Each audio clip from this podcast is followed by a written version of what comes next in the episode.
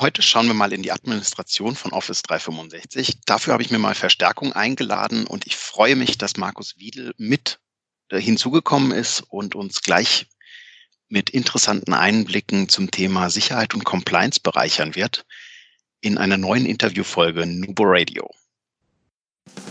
Herzlich willkommen zu Nubo Radio, dem Office 365 Podcast für Unternehmen und Cloudworker. Einmal in der Woche gibt es hier Tipps, Tricks, Use Cases, Tool Updates und spannende Interviews aus der Praxis für die Praxis. Und jetzt viel Spaß bei einer neuen Episode.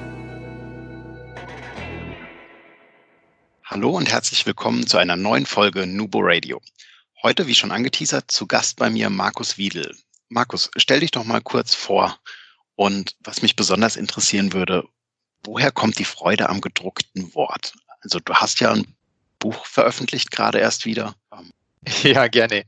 Ja, also ich bin tatsächlich bei der Microsoft angestellt in der Rolle eines TS. Der steht für Technical Specialist und mein Fokus ist Microsoft 365. Und in dieser Rolle sitze ich nicht beim Kunden und ähm, führe dort Dinge ein oder administriere die Dienste, sondern meine Aufgabe beginnt eigentlich schon eine ganze Stelle früher, nämlich schon in der Entscheidungsphase, wenn es dann darum geht, sich für oder gegen einen Dienst zu entscheiden, die technischen Voraussetzungen kennenzulernen, wie diese Dienste miteinander interagieren und so versuche ich dann auch so den ein oder anderen technischen Blocker auszuräumen. Und dieses Thema Microsoft 365 lässt mich aber auch im privaten Leben nicht los. So schreibe ich etwa im Zwei-Jahres-Rhythmus tatsächlich so ein dickes Administrationsbuch zur Administration von Office 365. Und genau in dieser Rolle als Fachautor bin ich dann tatsächlich jetzt auch heute bei euch hier im Interview. Das heißt, ähm, ich spreche jetzt nicht offiziell als Microsoft-Mitarbeiter, sondern all das, was ich jetzt dann gleich erzählen werde, ist dann meine persönliche, private Meinung. Und wenn es Mist ist, ja, dann ist es halt nun mal Mist und hat nichts mit meinem Arbeitgeber zu tun. Das ist okay für uns. Aber ich glaube, du wirst uns äh, keinen großen Mist erzählen. Ja, alles gut. Also, ja. wenn, man, wenn man dem Buch glauben kann, ist deine Fachkompetenz schon recht hoch. ja, je nachdem. Mal schauen. Ja, du hattest ja auch gefragt, ähm, wie so diese Freude am gedruckten Wort mhm. dann zustande kommt. Ja, also tatsächlich auch so im digitalen Zeitalter finde ich für mich, wenn ich etwas lernen möchte, finde ich, es hat noch einen besonderen Charme, tatsächlich ein Buch in die Hand zu nehmen und dann mit einer Tasse Kaffee etwas zu lesen und mhm. dabei zu lernen. Ja, aber natürlich, ich lese viel mehr im Web und digitalen Medien, insbesondere wenn es dann eben um aktuelle Dinge geht oder bestimmte Dinge, die man vertiefen möchte. Aber trotzdem, gerade wenn es darum geht, ein gewisses Grundlagenwissen aufzubauen, finde ich, sind Fachbücher immer noch eine sehr, sehr gute Quelle. Mhm. Und ähm, ja, genau diese Freude daran oder diese, diese Lust eben am gedruckten Wort, die führt dann eben auch dazu, dass ich dann ab und zu so ein Fachbuch schreibe. Ich bin ja auch, ich bin ja Riesenfan von, äh, von Büchern. Also ich lese ja auch tatsächlich privat alles noch äh, in der gedruckten Form. Ich habe keinen E-Book-Reader, weil ich das absolut, also ich finde das Erlebnis Lesen, also wenn ich es als Genussmittel sehe, dann möchte ich ein Buch in der Hand halten. Dann ist das, ich kann den Faktor Platzaufwand beim Reisen etc. pp. von einem E-Book-Reader durchaus nachvollziehen. Ähm, aber da möchte ich es als Genuss und dann möchte ich das Blättern, ich möchte das Buch spüren, ich möchte es riechen, auch die Seiten. Und da finde ich das echt toll. Und wenn ich Richtung Fachbuch gucke, dann muss ich auch gestehen, bin ich ein Misch, also mir geht's wie dir. Ähm, ich blätter dann auch gerne mal durch ein Buch, einfach um mich inspirieren zu lassen. Das ist schon klar, aber auch wenn ich, wenn in, in so einem Buch, du kannst ja mal was anstreichen. Ja, ich kann es nach OneNote speichern und so weiter und so fort alles so gut und schön mit den Online-Inhalten, aber so mit so einem guten alten Textmarker im Buch rummalen, man möge mich dafür nicht steinigen, oder ein Post-it kleben an eine wichtige Stelle oder sowas, das hat irgendwie noch mal was anderes, finde ich. Na klar, genau. Und es ist ja auch jeder Mensch ähm, sehr unterschiedlich, wie er denn mit, mit Medien allgemein umgeht. Und für die einen ist dann eben nach wie vor eben ein gedrucktes Buch gut. Ja, aber ich habe auch nichts dagegen, wenn man rein digital liest, um Gottes mhm. Willen, gar nicht. Nein, nein, ich auch nicht. Das kann, das kann ja jeder handhaben, wie er das möchte. Genau. Wobei das, äh, wir, wir leiten jetzt mal ganz charmant über in unser Themenfeld. Ähm, das Gedruckte ist natürlich nicht so sicher zu verwahren. Also ich meine, den Schrank kannst du jetzt nicht ab, abschließen. Das ist wohl wahr, richtig, genau. Also wir haben das, das Buch der Administration, was du jetzt gerade veröffentlicht, so gerade ist es, glaube ich, gar nicht, ne? Letztes Jahr. Genau, im August letzten Jahres ist es erschienen, in der fünften Auflage inzwischen schon. Krass, wie, wie groß sind die Auflagen? Also ähm, ja, die, die letzte Auflage ist natürlich wieder ein bisschen dicker geworden, weil es wieder mehr zum Erklären gab. Und von daher sind wir jetzt bei etwa 1250 Seiten. Ja, und die erste Auflage, die hatte ich damals ziemlich genau mit dem Erscheinen von Office 365 geschrieben. Da hatte die erste Auflage gerade mal gut 700 Seiten. Also von daher mit jeder Auflage wird das Buch dann auch ein bisschen dicker. Ist schon ordentlich was dazugekommen. Ja, genau. Und wir haben uns heute mal, ich glaube, wir haben das Thema bei uns im Podcast noch nie so richtig beleuchtet. Ich glaube, immer mal angeschnitten, aber nie so ein bisschen tiefer mal. Äh, wir haben uns jetzt mal Sicherheit und Compliance rausgepickt heute. Und äh, ja, ich bin mal neugierig, was du uns dazu erzählen kannst. Also was fällt denn eigentlich alles so in den Thema Sicherheit und Compliance rein und was, was für Lösungsmöglichkeiten werden uns denn geboten? Ja, also Sicherheit und Compliance sind ja beides recht breite Felder, in denen dann auch unterschiedliche Komponenten angesiedelt sind.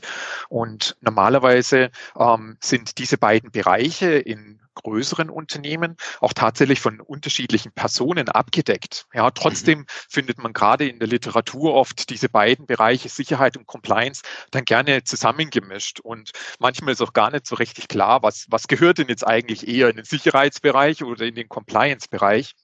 Und grundsätzlich, zumindest so wie ich es verstehe, gehören in den Sicherheitsbereich dann Themen wie zum Beispiel der Schutz von Identitäten, Anwendungen oder auch die Daten, die damit erstellt werden.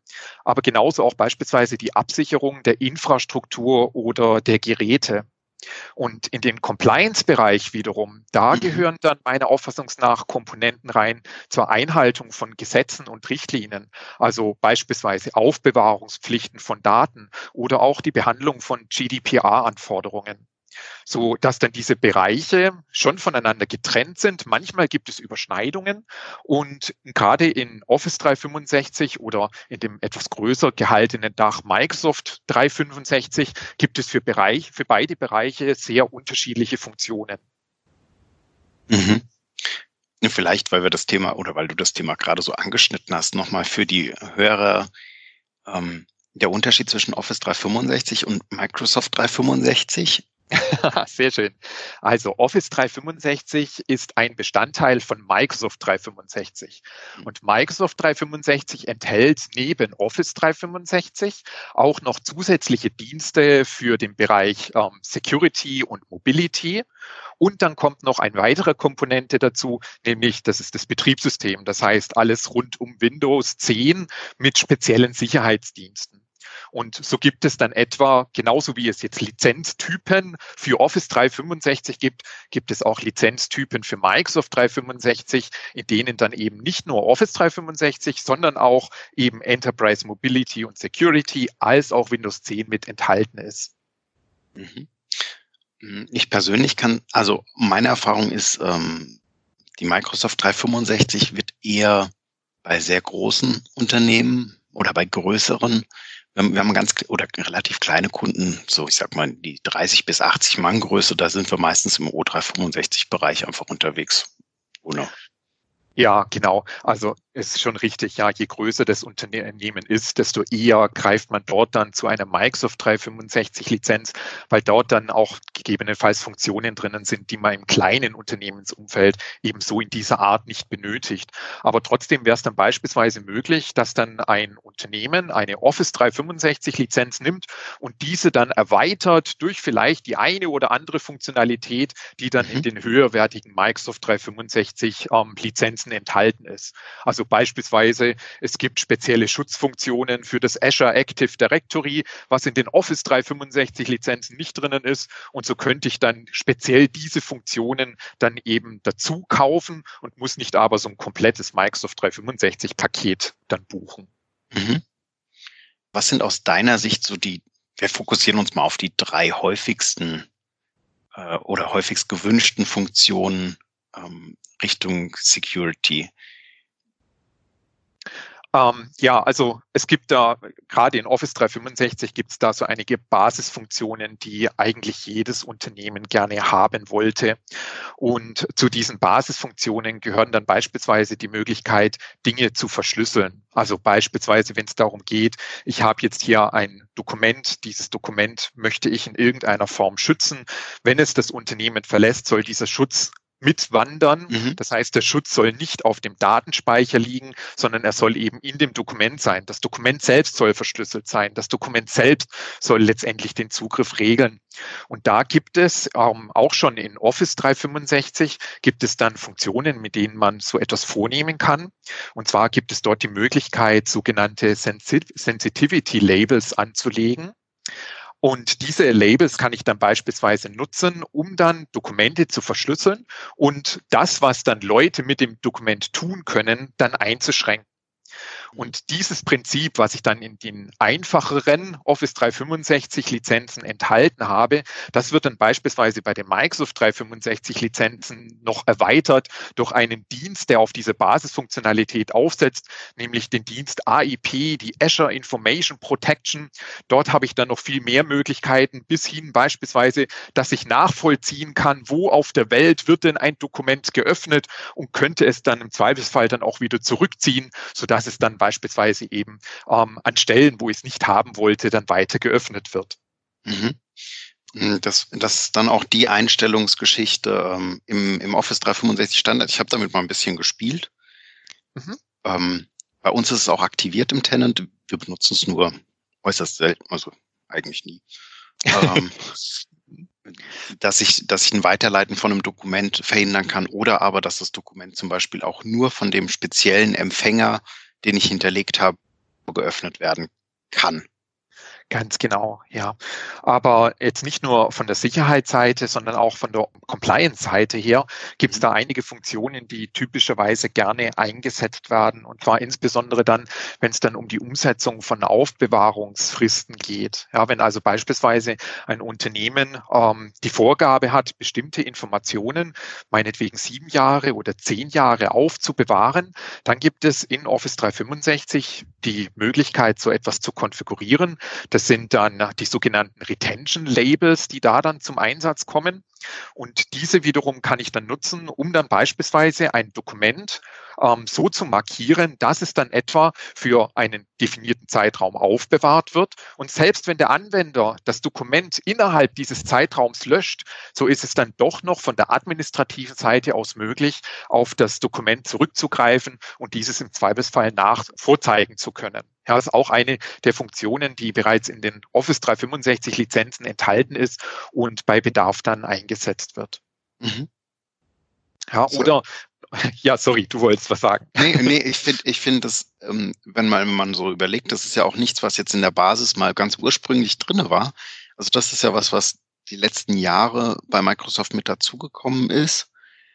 Ich finde ja, das echt, echt spannend vom, vom Themenumfeld was sich da tut und auch von der Konfigurationsmöglichkeit. Also ich kann mich noch erinnern, ganz am Anfang war das relativ kompliziert. Mittlerweile geht es über dieses ähm, Security und Compliance Center relativ einfach, ja. ähm, sowas festzulegen, auch als Regelung. Also da muss man jetzt keinen, man muss sich ein bisschen Kopf drum machen und man muss klar mit Verstand an die Sache gehen und auch darüber sprechen und kommunizieren und Aufklärungsarbeit leisten.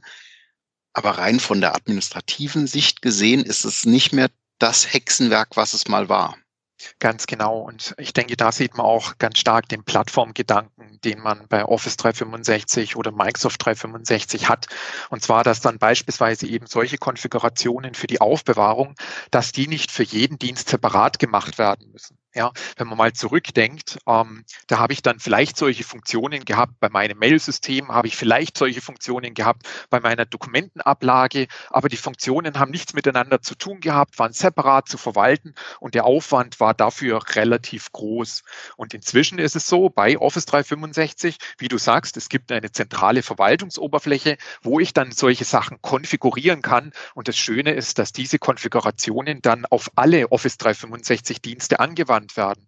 Das heißt, ob es dann etwa eine E-Mail ist, die in einem Exchange Online Postfach liegt, ob es dann ein Dokument ist, das auf SharePoint oder in OneDrive liegt oder ob es ein Dokument ist, das beispielsweise in Teams liegt, das spielt dann keine Rolle, sondern ich mache an zentraler Stelle auf immer die gleiche Art und Weise die Konfiguration und ich kann diese Konfiguration dann dienstübergreifend einsetzen. Und genau das macht dann die Verwaltung für den Administrator von solchen Sicherheits- oder Compliance-Funktionen doch deutlich einfacher. Mhm. Ja, oder vielleicht noch ein, ein Beispiel von der Sicherheitsfunktion, die gerne gezogen wird, die aber tatsächlich nicht Bestandteil ist von Office 365, sondern dazu brauche ich dann tatsächlich eine, eine zusätzliche Funktionalität, die sich im Lizenzpaket Azure Active Directory Premium in der Variante Plan 1 und Plan 2 verbirgt. Also das wäre dann etwas, was ich beispielsweise über, über Microsoft 365 bekomme.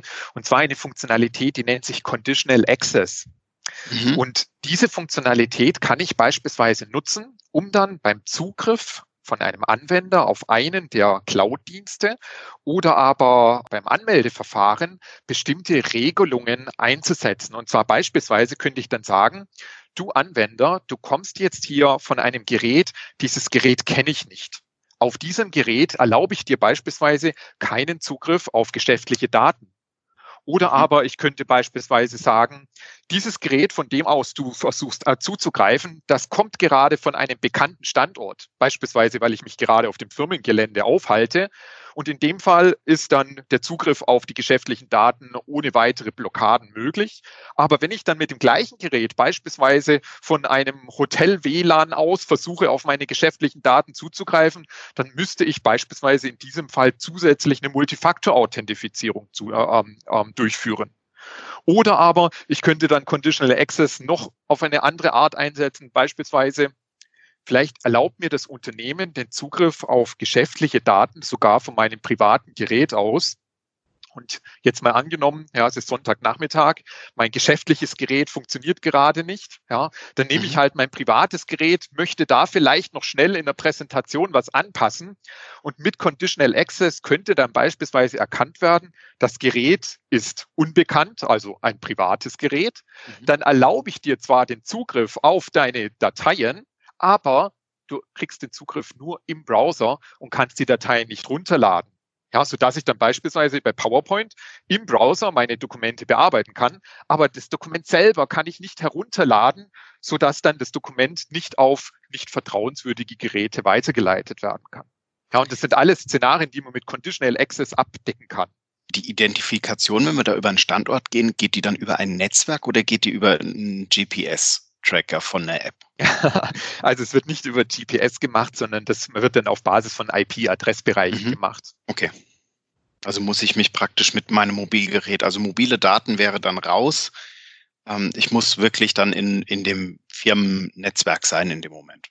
Genau. Die Konfigurationen sind da aber auch sehr, sehr vielfältig und man kann sie auch sehr stark an die Unternehmensbedürfnisse anpassen. Ja, also beispielsweise kann dann der Zugriff auf Teams anders gehandhabt werden, wie beispielsweise der Zugriff auf Yammer beispielsweise. So kann dann ein sehr komplexes Regelwerk da im Hintergrund eingesetzt werden und der Zugriff auf die geschäftlichen Daten dann sehr, sehr granular zugelassen oder eben verhindert werden. Mhm. Hm, was wird denn davon alles so im Hintergrund mitprotokolliert? Also jetzt versuche ich mal einfach mich irgendwo bei einem Kunden mit meinem privaten oder mit meinem Firmengeschäftstelefon ähm, anzumelden. Was davon landet denn im Protokoll? Ja, sehr gut, ja.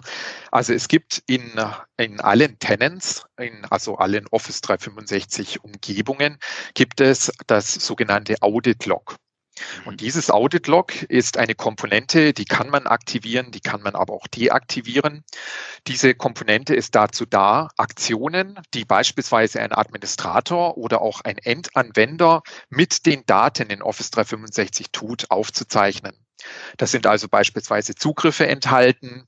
Das sind aber beispielsweise auch ähm, Konfigurationen enthalten, die dann beispielsweise der Administrator vorgenommen hat.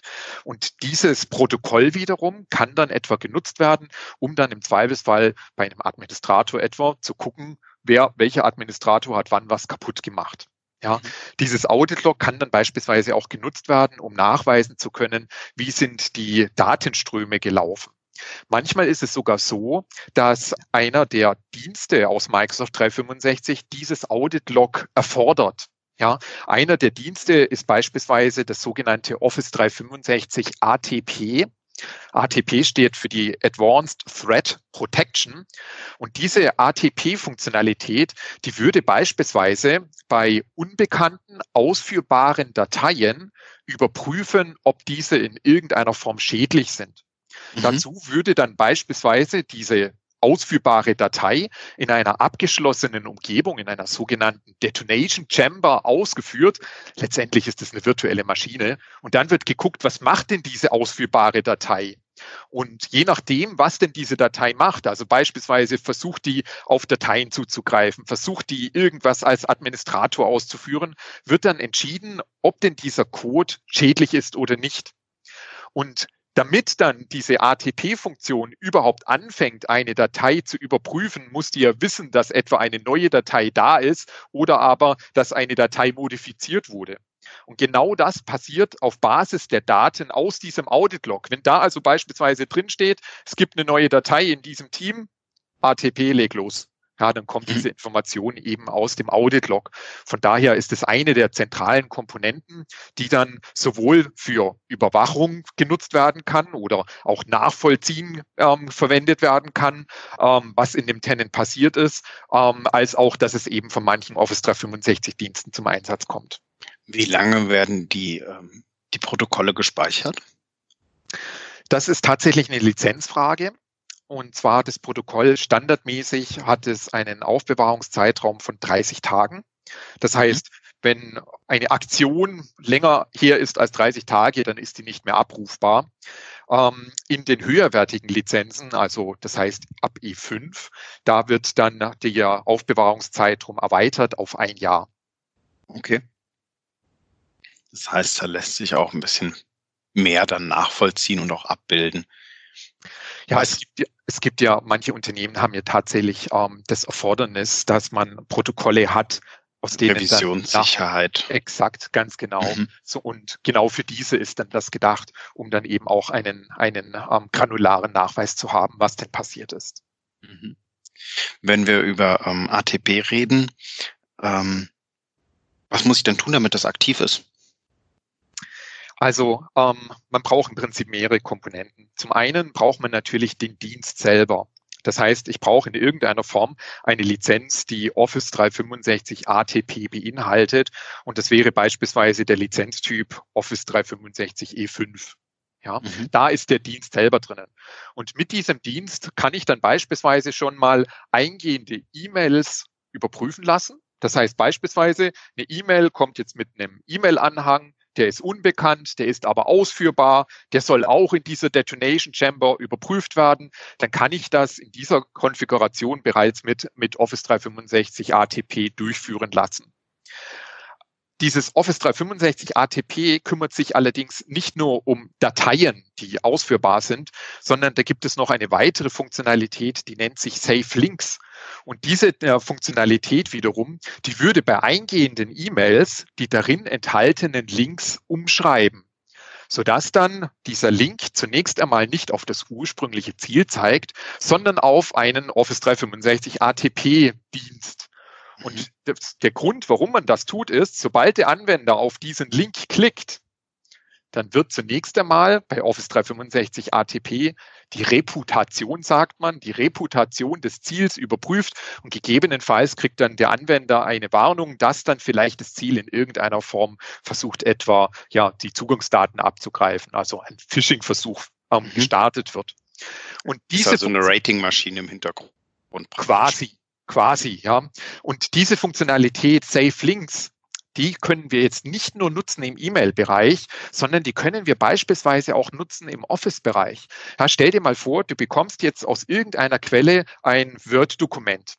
Du mhm. kriegst es vielleicht per USB-Stick, du kriegst es vielleicht in, ähm, ähm, lädst dir vielleicht sogar einen Gast in einem Team hoch, wie auch mhm. immer. Und dieses Word-Dokument enthält jetzt einen Link. Und das Schöne ist, die Office-Applikationen aus Office 365 Pro Plus, also wenn das Office-Paket auch aus Office 365 kommt. Dieses Office-Paket hat eine Komponente, um bei Office 365 ATP nachzufragen, sobald der Anwender auf einem in ein Office-Dokument integrierten Link klickt. Das heißt, du würdest dann bei einem solchen Dokument in Word auf den Link klicken, dann wird zunächst einmal bei ATP nachgefragt, ist das Ziel böse oder nicht und gegebenenfalls gelangst du zu dem Ziel oder bekommst dann eine entsprechende Warnmeldung. Und genau das kriegen wir beispielsweise auch für Teams. Ja, stell dir vor, du kriegst jetzt in einem Chat einen Link, du klickst auf den Link, es wird bei ATP nachgefragt, ist das, ist das Ziel böse oder nicht. Mhm. Und damit das aber funktioniert, brauchst du auch einen Client, der das kann. Ja, weil du vorhin gefragt hast, was muss ich denn tun, damit es funktioniert?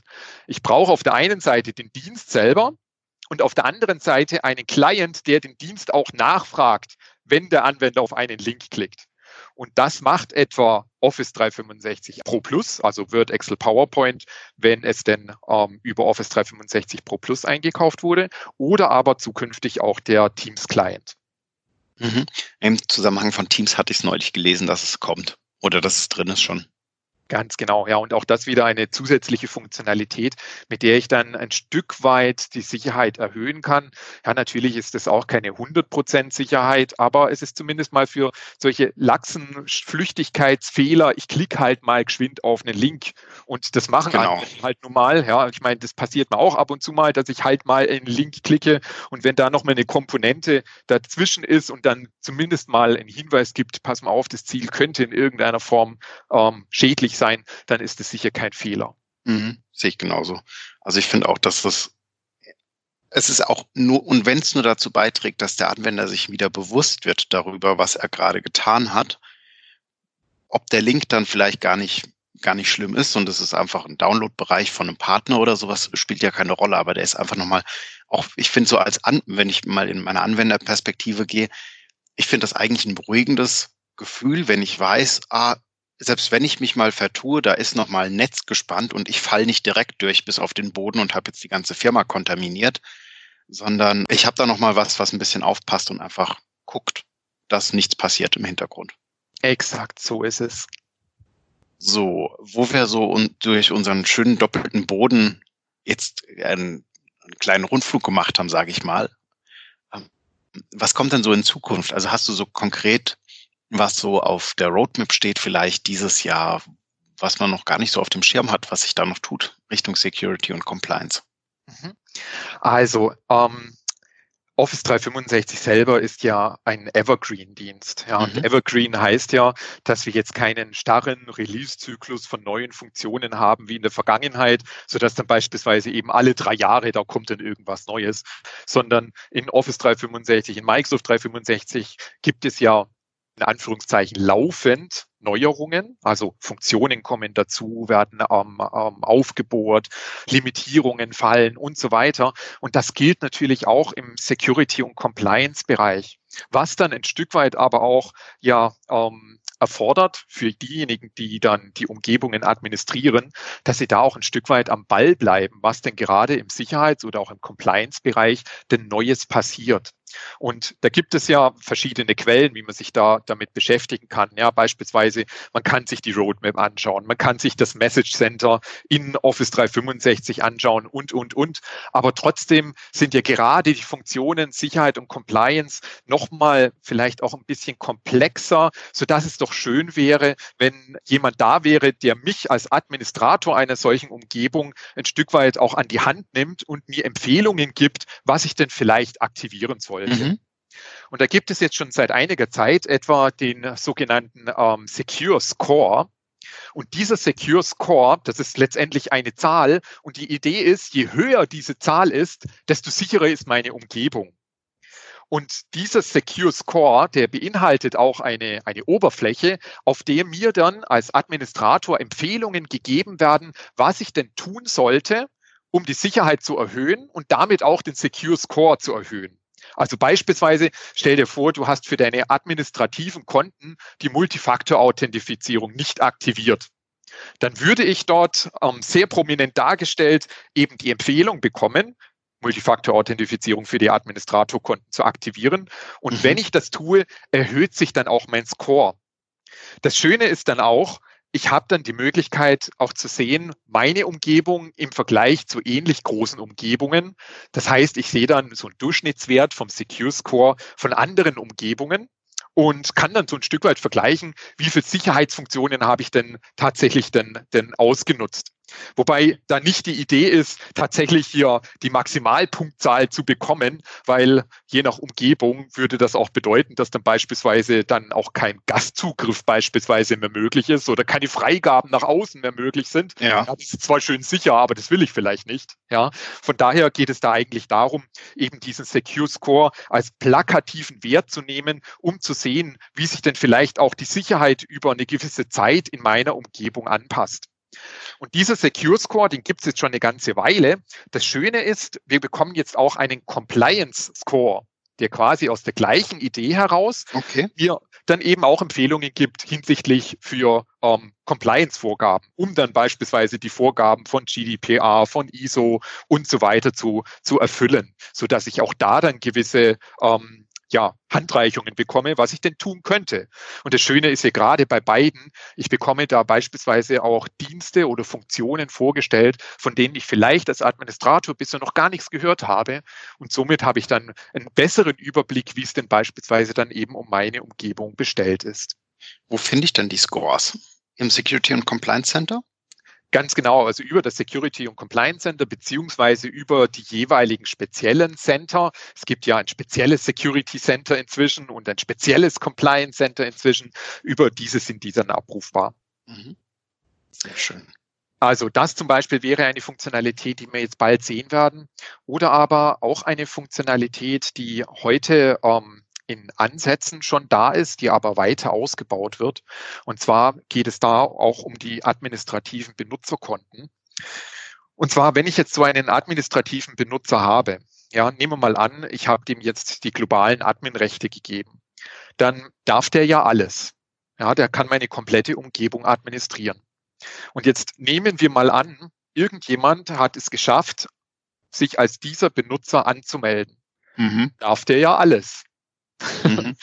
Und um da ein Stück weit den Riegel vorzuschieben, gibt es eine Funktionalität, mit der ich auch bei administrativen Benutzerkonten zunächst einmal sagen kann, selbst weil ein Benutzer, äh, selbst obwohl ein Benutzer administrative Rechte hat, darf der sie zunächst nicht ausüben, sondern was muss er tun? Er muss sich diese Rechte erstmal genehmigen lassen.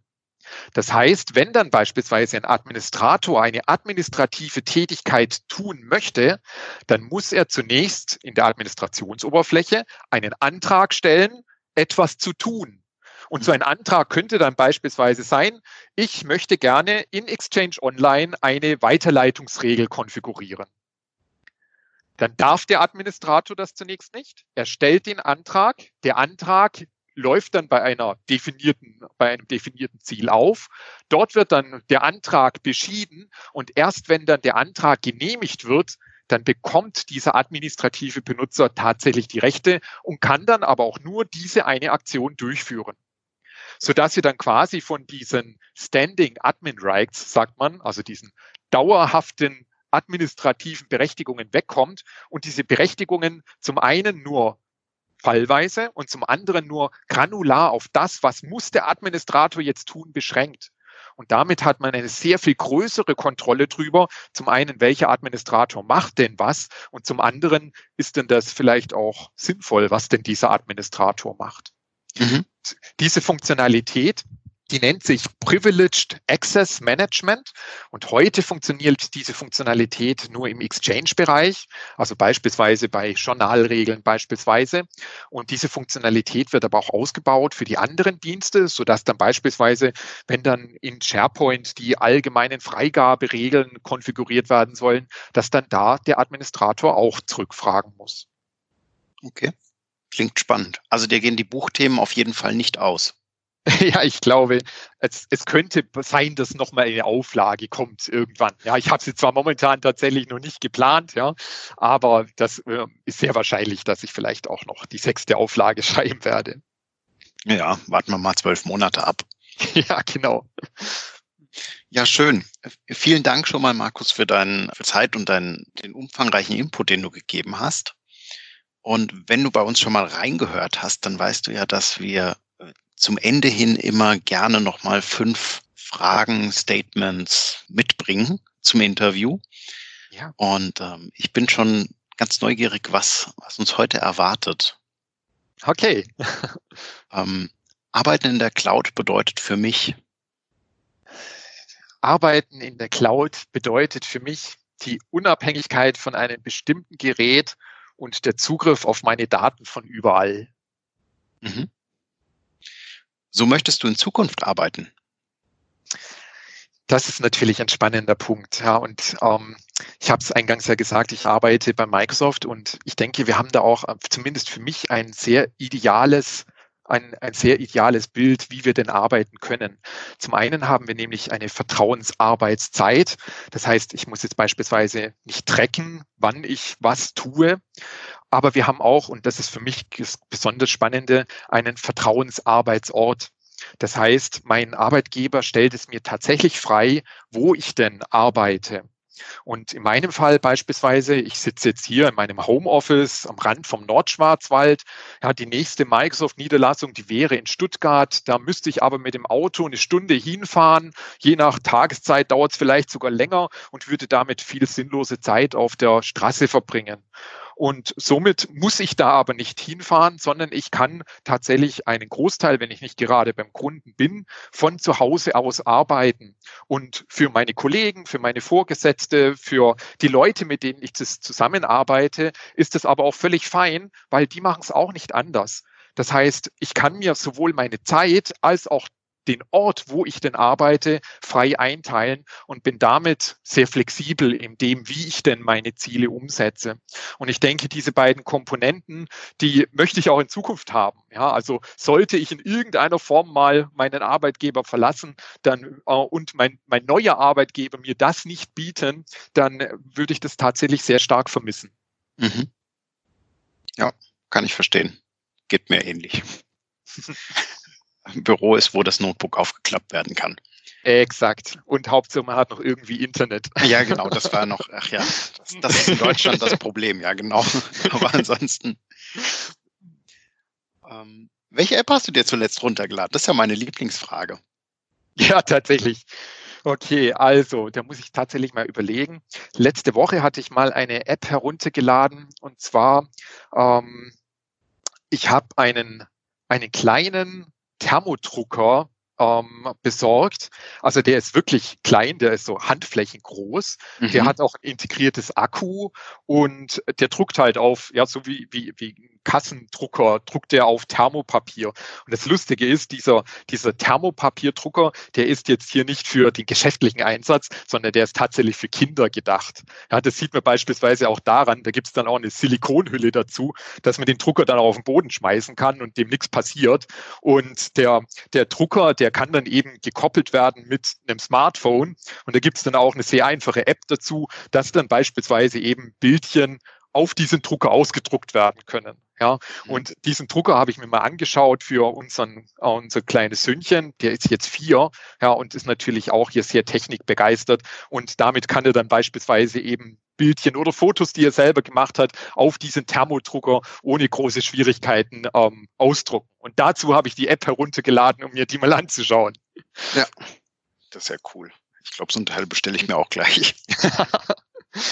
Ja, hallo, so, so klein mal schnell eben drucken, gerade für einen Workshop oder so, stelle ich mir, also je nach Qualität, kann das schon echt interessant sein. Also mir fallen da gerade ein paar, paar Szenarien ein, wo ich sowas gebrauchen könnte. Wunderbar, genau. Gucken wir mal. Ähm, das möchtest du unserem Hörer mitgeben. Ja, also wir haben ja jetzt über Office 365 oder Microsoft 365 ein Stück weit gesprochen. Und gerade dann, wenn ein Unternehmen diese Dienste einführen möchte, finde ich es super, super schwierig, äh, super schwierig oder auch super, super wichtig, dass man dabei nicht nur die IT-Seite berücksichtigt. Das heißt, dass es eben nicht nur darum geht, bestimmte Dienste zu konfigurieren und dann dem Anwender zu sagen, hey, pass mal auf, hier haben wir einen neuen Dienst, den nutzt du ab sofort, sondern dass man den Endanwender auch dabei nicht vergisst, sondern ein Stück weit an die Hand nimmt.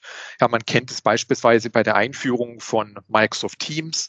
Ja, bei Microsoft Teams ist es ja so, dass man dem Endanwender schon ein Stück weit auch die Mehrwerte mitgeben muss, weil ansonsten ist dann höchstwahrscheinlich die Nutzung von Teams über den ersten Zeitraum erstaunlich gering, weil der Anwender typischerweise gar nicht versteht, warum er denn jetzt hier so ein Team braucht, in dem er jetzt Dateien hochladen soll und warum soll er denn jetzt keine Dateianhänge schreiben, so wie er es die letzten 20 Jahre gemacht hat.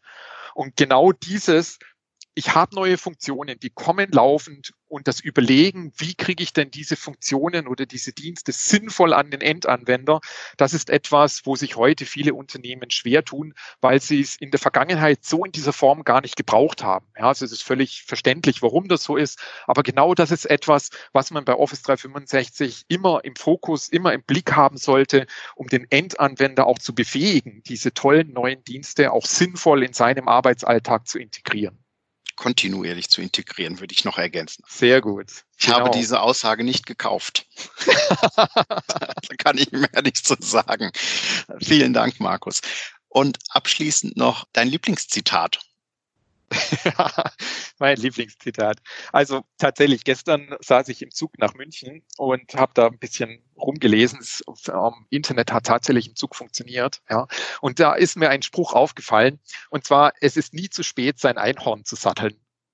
Ja. Okay. Und dieser Spruch, ja, den fand ich doch tatsächlich auch, er hat so ein bisschen Bezug auch zu dem, was wir eben gesagt haben. Ja, man sollte nicht stehen bleiben, sondern Fortschritt mitmachen.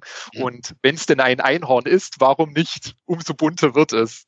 Ja, super. Markus, wo finden wir dich, wenn wir oder wenn die Hörer Kontakt mit dir aufnehmen wollen?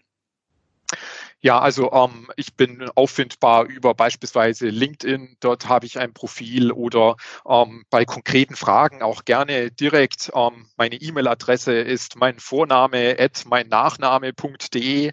Also auch da ähm, bin ich gerne bereit, Fragen beispielsweise zu beantworten. Ja, natürlich, ich meine, ich habe auch einen zeitintensiven Job und manchmal dauern Antworten ein bisschen, aber Antworten tue ich, auch wenn es ein paar Tage dauert. Das kann ich bestätigen. Also die paar Tage hatten wir eigentlich nie. Es waren eher immer ein paar Stunden. Aber äh, man kriegt wirklich immer eine Antwort. ja. Ja, wir packen das nochmal in die Show Notes. Uh, Markus, vielen, vielen Dank für deine Zeit und für deinen Input. Und uh, ja, ich freue mich schon auf eine zweite Runde. Wunderbar, Markus. Ich danke für die Einladung. Und für euch, liebe Hörer, Collaboration beginnt im Kopf und nicht mit Technik. Du möchtest noch einmal mehr Details zur Folge, willst uns eine Frage stellen oder aber einfach in Kontakt treten, um dich als Interviewpartner vorzustellen? Kein Problem, auf www.nuboworkers.com findest du Insights zu Nubo Radio, als auch unsere Kontaktdaten und die Social Media Plattform. Viel Spaß beim Klicken!